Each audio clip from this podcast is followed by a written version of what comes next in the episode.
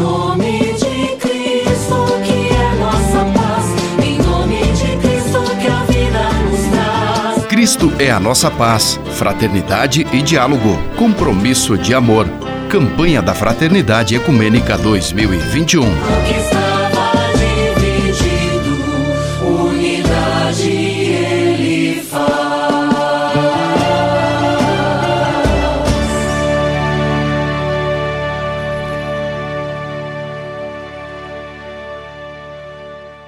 Nossa série de entrevistas sobre a campanha da Fraternidade 2021, que esse ano tem como tema Fraternidade e Diálogo, Compromisso de Amor, e é uma campanha da Fraternidade ecumênica, realizada pela CNBB, juntamente com o Conselho Nacional de Igrejas Cristãs, o CONIC, e outros organismos também que atuaram aí na colaboração.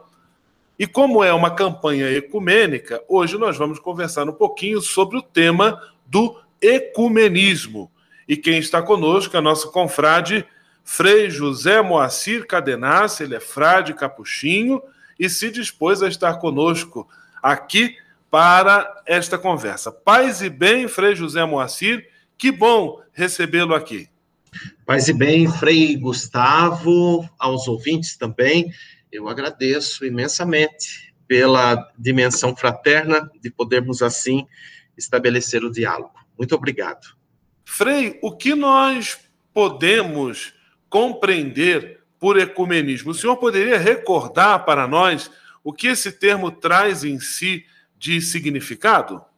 Sim, nós podemos, assim, de uma forma abrangente ou até sintética, melhor dizer que ecumenismo é o diálogo entre cristãos de diferentes tradições, é, ou igrejas, se assim que desejam chamar, que professam a fé em Jesus Cristo, né, no mistério da Trindade, no mistério pascal, que é a centralidade da fé cristã, né, o ponto de, de convergência e o sentido da missão dos cristãos, dos batizados, que também estão na dimensão de compreender né, a redenção, a ação da graça, enfim, a fé alicerçada na palavra, particularmente na tradição do Segundo Testamento. Em suma, nós podemos assim distinguir né, é, diálogo ecumênico, é, distinguir ainda do diálogo interreligioso, que é mais abrangente com outras tradições não cristãs. Quem está conosco, dando-nos a alegria da sua presença, é o Frei José Moacir Cadenassi. Ele é frade franciscano capuchinho, atualmente vive em São Paulo, e o tema que estamos tratando é o tema do ecumenismo. Frei, você acabou de recordar que ecumenismo, então, é esse diálogo, esta inter-relação entre os cristãos de diferentes denominações a partir do núcleo central da fé, dos mistérios centrais do segmento de Jesus Cristo. E, inclusive, é um dos elementos fundamentais da fé católica. Gostaria que você falasse um pouquinho sobre isso, da importância do ecumenismo para a fé católica, para a Igreja Católica. Nós sabemos que a prática do ecumenismo, né, ou o início do movimento ecumênico, que tem uma marca é, no começo do século XX, e ainda outras tentativas no século XIX na Inglaterra, recordando também é, algumas igrejas protestantes que se movimentaram, né, é, marca esta é, dimensão de fazer jus àquilo que nós consideramos de cunho evangélico essencial, né, que está lá no Evangelho de João, no capítulo 17. Literalmente, é a oração de Jesus ao Pai, antes da sua prisão. Para que todos sejam um, como tu, ó Pai, o és em mim e eu em ti. Que também eles sejam um em nós, para que o mundo creia que tu me enviaste. Então, a dimensão da unidade e essa unidade que é cultivada, ampliada, determinada mais e mais pelo diálogo, né, é, é a grande marca da igreja. Por isso que o ecumenismo não é para a igreja simplesmente algo secundário, opcional, mas faz parte da essência da vida da ação, porque herdamos do próprio mestre esta atitude de estarmos em conexão né, podemos falar franciscanamente de fraternidade universal. Então, é, este nível, este movimento que também tem é, o seu apoio no, no, ministério da própria igreja, que é o ministério da reconciliação, né, a, dado pelo Cristo ressuscitado. Então, é isto que buscamos como igreja na, na importância de cultivar o ecumenismo, né, a unidade na diversidade e ainda a superação de possíveis enfoques ou fixações de aspectos isolados da doutrina, no caso, seja na tradição católica, seja em outra tradição. Né? Então, é esta abertura, porque isso nós trazemos do, do bojo do Evangelho. Creio que por aí podemos ampliar mais e mais, né? Apesar de todas as resistências, né? Quando eu falava do movimento ecumênico, a gente sabe que só o Concílio Vaticano II que realmente deu é, este tom para que é, os cristãos de tradição católica realmente é, lançassem mais e mais é, o seu trabalho de ecumenismo, porque antes do Concílio Vaticano II eram tentativas mais isoladas, que também católicos se manifestavam como irmãos de outras tradições, mas a Igreja legitimou o ecumenismo a partir do Concílio Vaticano II, com o decreto Unitatis Redintegratio, que foi publicado em 1964, né? Lembrar que o concílio foi de 62 a 65, então em 64 é, surgiu então este decreto é, falando sobre a dimensão da restauração, que é o próprio sentido do, do, do título do decreto, né, este restaurar a unidade. Frei José Moacir, conosco, Frade Capuchinho, ajudando-nos a compreender um pouco mais sobre a dimensão do ecumenismo. Frei, você acabou aí, concluiu esta resposta citando, mencionando o concílio ecumênico Vaticano II, e a partir do concílio, com o apoio, o reforço, a indicação do concílio, então nós percebemos que o ecumenismo não é uma dimensão opcional, uma dimensão acessória da fé católica, mas é parte inerente, integrante, de maneira que, quando queremos abraçar a fé na sua inteireza, temos também este compromisso ecumênico. Na sua opinião, por que ainda percebemos tantos setores, tantos movimentos e pessoas que fazem parte da Igreja Católica e que se mostram resistentes a qualquer iniciativa, é, qualquer esforço na direção do ecumenismo. Frei Gustavo, ouvintes, nós sabemos que há uma tendência em qualquer tradição religiosa, não é só no catolicismo, nem em outras igrejas cristãs, mas também no, na diversidade da, das religiões, das tradições nós temos uma tendência, naturalmente, de querer viver a hegemonia religiosa, ou seja, um domínio, um poder, uma superioridade a partir da instituição a qual nós pertencemos. Então, é, isto talvez seja muito caloroso discutir, falar, né? Então a gente vê que há esta tendência, mesmo que às vezes as pessoas não queiram assumir isto ou digam que não, imagina, mas existe um inconsciente coletivo aí, e a tradição católica sempre teve na história é, este papel de hegemonia, né? E nós sabemos é, os desafios lá pelo século IV entre cristãos, né? Que foram as primeiras cisões que aconteceram entre Ocidente e Oriente, né?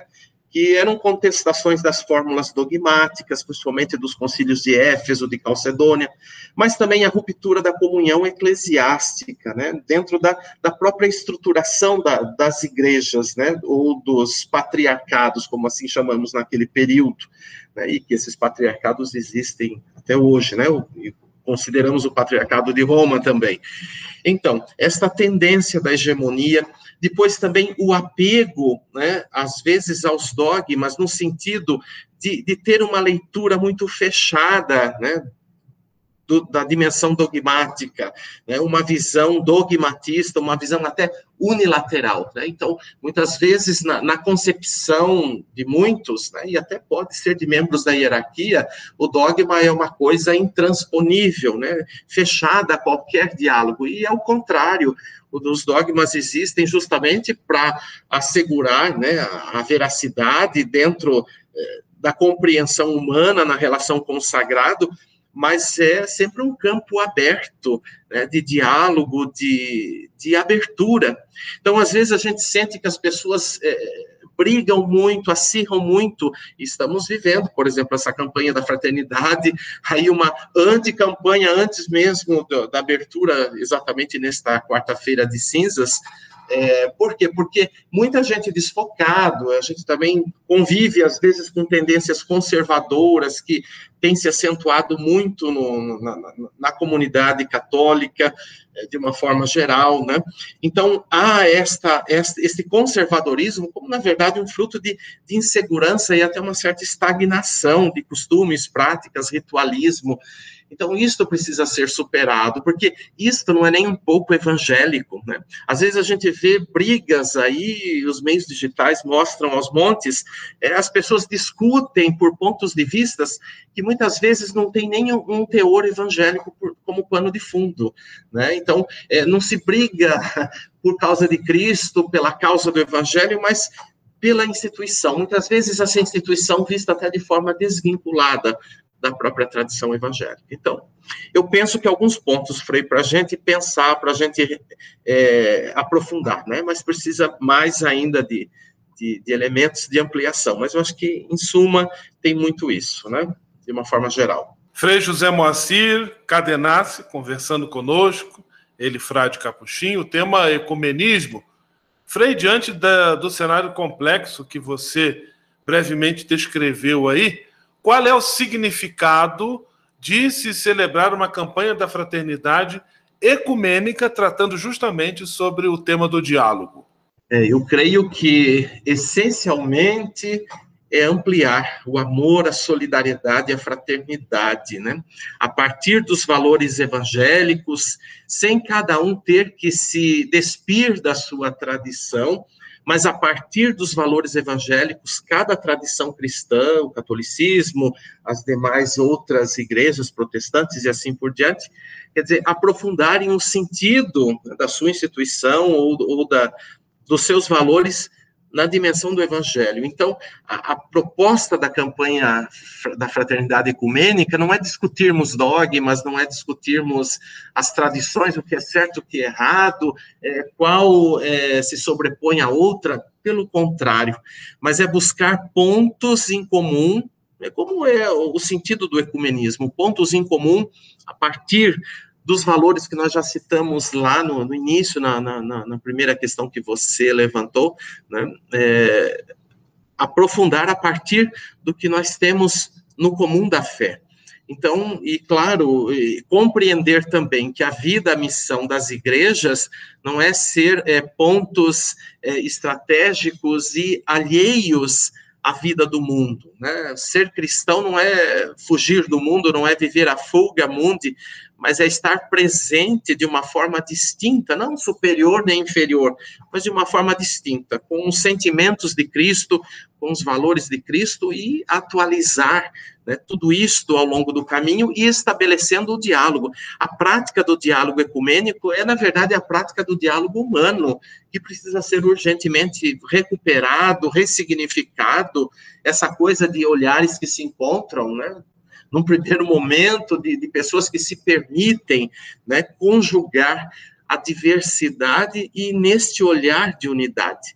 É, a unidade que, que Cristo coloca lá no, no Evangelho de João é, é a mesma unidade que que tomamos para esse tempo sentido de, de, perceber as nuances, né, que são belas do mundo da existência e não amaldiçoá-las, mas integrá-las. E o diálogo também supõe um contínuo caminho de elaboração da vida é, e de tudo aquilo que está é, como serviço amplo à vida. Então, por isso que também a, a, muitas vezes as campanhas incomodam, porque é, a atitude, a forma dialogal vai questionar, direto ou indiretamente, as estruturas que estão aí, muitas vezes é, até colocadas como vontade de Deus, né? Muitas vezes se usa o nome de Deus é, para estabelecer isso ou aquilo, para impor, para, enfim, sustentar ideologias ou políticas, economias e assim por diante, né? A gente está vendo isso direto.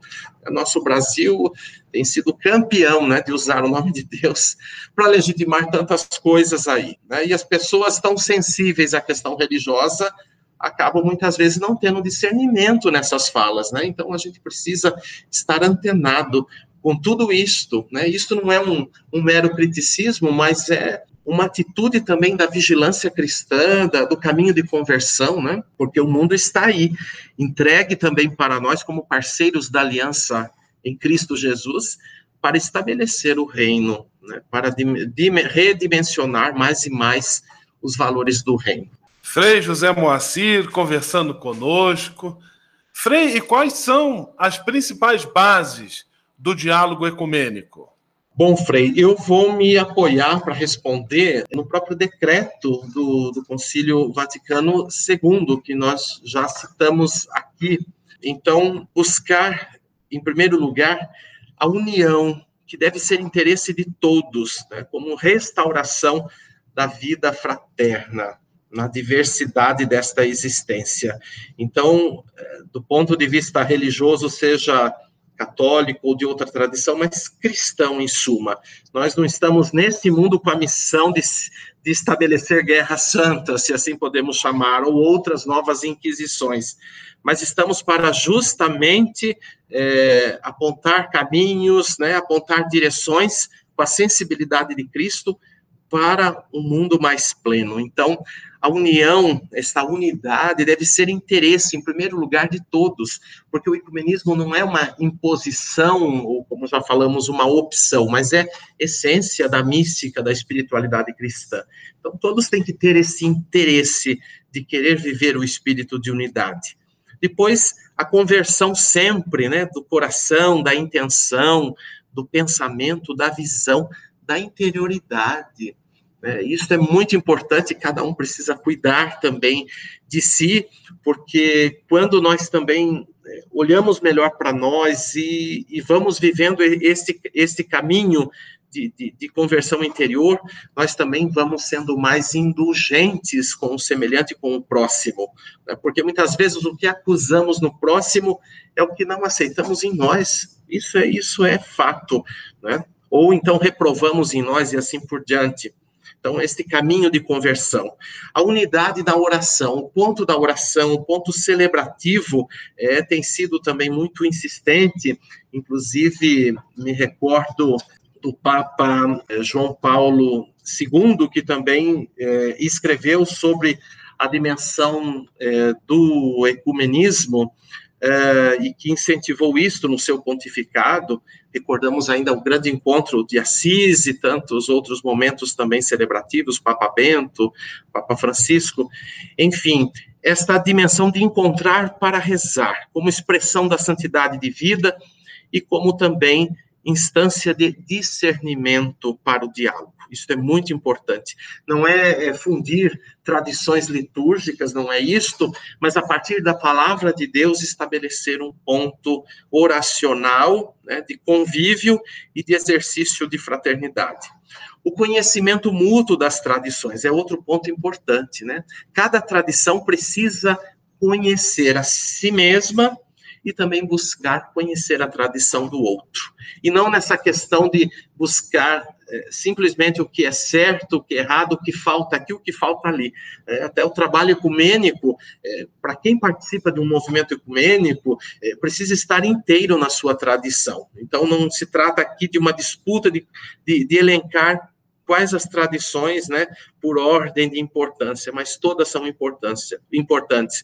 Então, um conhecimento mútuo entre as tradições a formação ecumênica, isso é muito importante, não, não, não tem como viver o ecumenismo sem uma contínua formação que passe pela questão da escritura, da, da teologia, né, para que a gente, assim, afugente mais esta, esta onda de sempre criar polêmicas, né, e muitas vezes essa coisa rasa que as pessoas falam, olha, eu não, eu não quero ecumenismo porque se eu convidar a pessoa para rezar, rezar da forma que eu rezo, ela não vai aceitar, e assim por diante. É só um exemplo, né? Então, não, não é isto, mas nós precisamos sempre aprofundar o sentido da fé, o sentido da fé da, de cada tradição, para também fazer um trabalho ecumênico é, mais abrangente e, e, com mais propriedade, porque a gente sabe que, na realidade, há resistências em todas as tradições. O movimento ecumênico, a gente falou aí do início do século XX, depois a, a, solidificação pelo Concílio Vaticano II, mas ainda é uma coisa que nem todo mundo está inteiro para isso, né, e aceita de coração. E a fidelidade a cada tradição, isso é muito importante, né? Nenhuma tradição tem que se considerar menos ou mais que a outra, mas precisa ser fiel ao seu espírito. E assim, eu creio que elementos básicos aí estão para se pensar na construção de um diálogo ecumênico, é construção mesmo, viu? Sempre, sempre. Frei José Moacir, eu quero agradecer a sua disponibilidade, a grande contribuição que você acaba de dar também para que possamos pensar, refletir, conversar e trabalhar conosco, entre nós, o tema da campanha da fraternidade deste ano, o tema do diálogo, campanha da fraternidade ecumênica, nós já deixamos bem destacado aqui. Um grande abraço, que Deus abençoe e ilumine sua missão, tudo de bom, paz e bem. Paz e bem, Frei Gustavo, ouvintes, eu digo amém aí ao que deseja e que nós também, como família franciscana, possamos aí cumprir né, a, a, missão a partir do carisma da fraternidade universal, que é muito caro a nós franciscanos e franciscanas, e que assim possamos colaborar neste grande caminho do diálogo e da unidade. Meu grande abraço de paz. Muito obrigado pela oportunidade. Em nome de Cristo, que é nossa paz, em nome de Cristo, que a vida nos traz. Cristo é a nossa paz, fraternidade e diálogo, compromisso de amor. Campanha da Fraternidade Ecumênica 2021. Conquistar